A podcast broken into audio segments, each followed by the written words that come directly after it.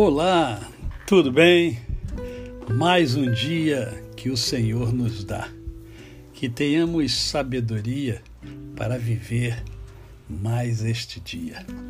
Eu quero compartilhar com você hoje uma, uma questão que nem sempre é observada por nós.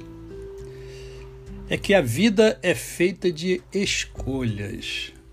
Nós é que escolhemos o que somos, o que queremos, o que desejamos e escolhemos até mesmo o nosso futuro.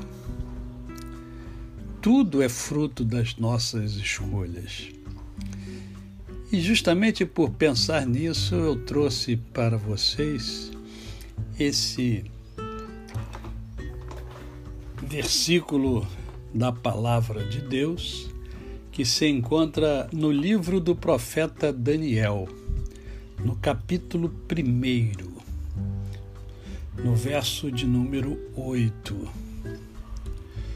O capítulo 1 fala sobre, começa a falar sobre Daniel, sobre o reinado de Jeoaquim, rei de Judá,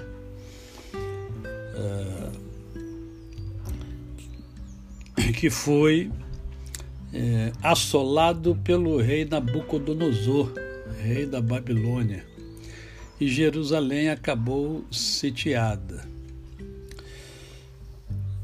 Nabucodonosor é, escolheu, né, pediu para escolher alguns jovens jovens que fossem que tivessem características específicas, né? que fossem da linhagem real, né?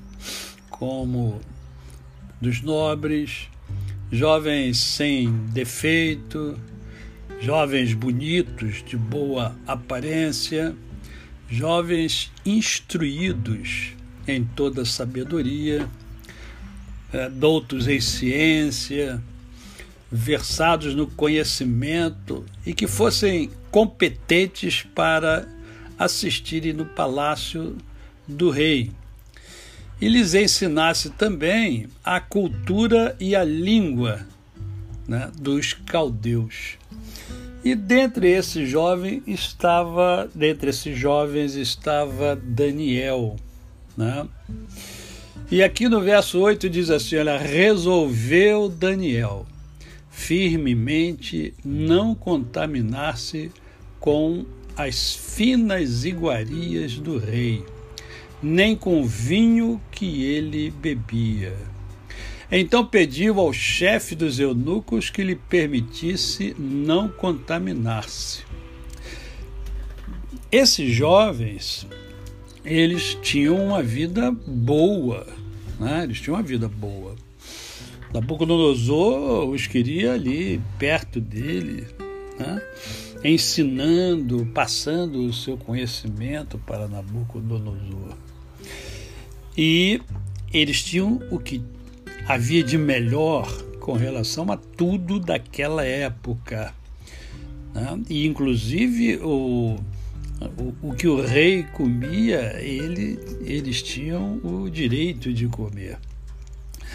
Pois bem, em meio a tantas coisas nababescas que normalmente é, o ser humano deseja, anseia, Daniel, ele escolheu, ele escolheu não contaminar-se com as iguarias do rei. Isto é, ele escolheu não comer as mesmas coisas. Ele escolheu comer coisas que ele entendia serem mais saudáveis, mais sadias. Ele escolheu é, não que ele se revoltasse contra o rei, nada disso. É uma escolha dele. E nós temos o direito, direito ao longo da vida, de fazer também as nossas escolhas. Ah, diante de, por exemplo, de Adão, foi colocado lá é, é, é, vida ou conhecimento. Né? Vida ou conhecimento? Né?